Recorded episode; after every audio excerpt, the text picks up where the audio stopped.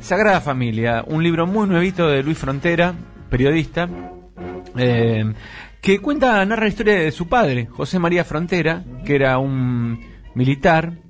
Lo que suena de fondo es una marcha de la marcha republicana de la Guerra Civil Española, eh, que un día dice me voy a pelear por un mundo más justo y se va a pelear por la República. A la, a la par, desde un manicomio internado, Luis, el hijo menor, va contando la saga de su familia. Esta saga que está cruzada por la política, la historia y la vida, digamos. Eh, y cuenta, narrado por él, la historia de su padre y desde el manicomio la historia de su familia. Una familia numerosa y a lo largo de esta saga familiar, la política argentina y la historia la cruzan. Y conocemos personajes algunos este, muy conocidos, otros no tanto, por ejemplo, o sea, cruzan, se cruzan Fanny Edelman, una gran militante del Partido Comunista, se cruza Evita, aparece, digamos, aparecen todos los actores políticos importantes y los más bajos, Néstor Borro, un, un sindicalista, y además lo que muestra también, que es lo de lo más interesante, es cómo las personas son más complejas, ni buenas ni malas, digamos, que hay grises en todos lados. Sí. Eh, por ejemplo, digamos, Alfredo Palacios, cuando el padre, otra cosa interesante, el, el, el, el libro no es eh, piadoso con nadie. O sea, es crítico con el comunismo, el peronismo, el radicalismo, con todos. Mm. Eh, digamos, eh, mete el dedo en la llaga en todos lados y eso es, lo, eso es muy interesante. Eh, pero, por ejemplo, cuenta como Alfredo Palacios, por ejemplo, que fue embajador de la fusiladora, ¿no? Sí, ¿no? sí, los sí. ayuda a salir de la cárcel cuando están perseguidos por el gobierno de Uriburu, por ejemplo, digo. O cuenta como Norma Kennedy, un personaje de la extrema derecha peronista, le da de comer cuando no tiene nada para comer. Entonces, en esos grises se definen las personalidades, y eso es lo que hace interesante. ¿Es, ¿Es un libro biográfico? ¿Es una ficción? Eh, y bueno, eso yo, yo no lo sé porque no pero claro, está narrado como lo que sería una no ficción, digamos. es está narrado como lo decía, una ficción, el personaje se llama Luis, Sí, el padre de frontera, claro.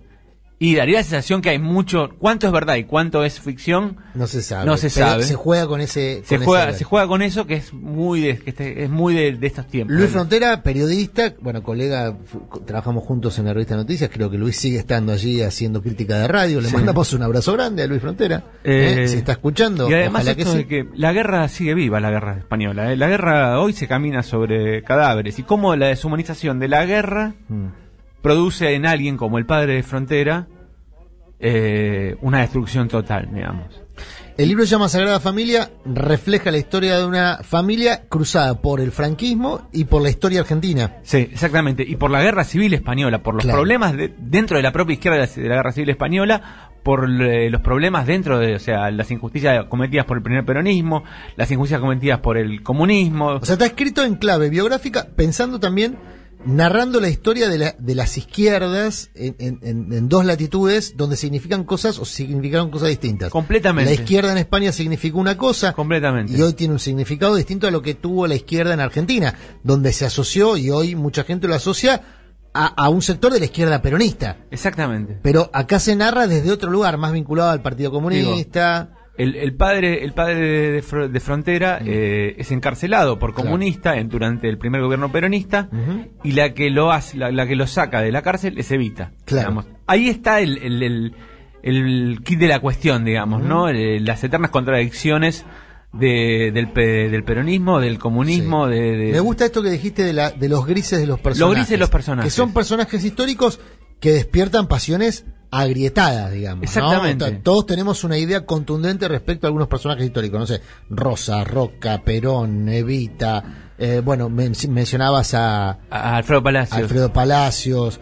eh, y, y en realidad, cuando los libros te muestran. No, no estoy hablando de la humanización absoluta de los personajes No. históricos, pero te muestran matices Exactamente. humanos de los personajes históricos. Casi que podés en- eh, encontrar situaciones de empatía con personajes que Completamente. de entrada abominás. Exactamente. A mí me pasa con Roca, por ejemplo. Es un tipo que yo de entrada abomino, digamos, con Roca. Ahora, hay cosas que hizo Roca que cuando las medís en términos históricos decís, la pucha. Coincido. Había que tener audacia para hacer determinado. Y no estoy hablando de No, está genocidio, claro, está no estoy claro. hablando de nada. No estoy justificando a Roca. Estoy diciendo que cuando vos lees humanizado bueno, pasa Soy con Roca de Luna, por ejemplo. Claro, o, o cuando o con El- Rosas, El, farmer. exactamente. El farmer de. de- con Rosas pasa para el otro lado. Con Rosas Digamos, pasa para el otro lado. Y es que hay una, digamos, una, una base elemental de cualquier ser humano que son las contradicciones. eh, y, y, digamos, y la- los, los- las oscuridades y las luces que todos tenemos. Claro.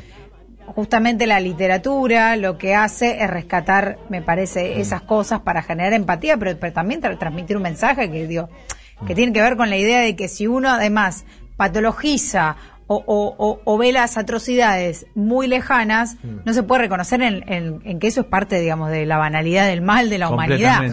Tiene que ver con eso también. Lo que dice Fabi refleja, lo refleja este libro y además hay un punto y aparte, pero la primavera camporista se celebra en un manicomio. Es esa, ese, En el libro. sí, es ese escena. capítulo, ese, ese capítulo sobre cómo se celebra la primera camporista en, en el manicomio es increíble. Eh, eh, Luis Frontera, Sagrada Familia, la historia de una familia y la política y la Argentina.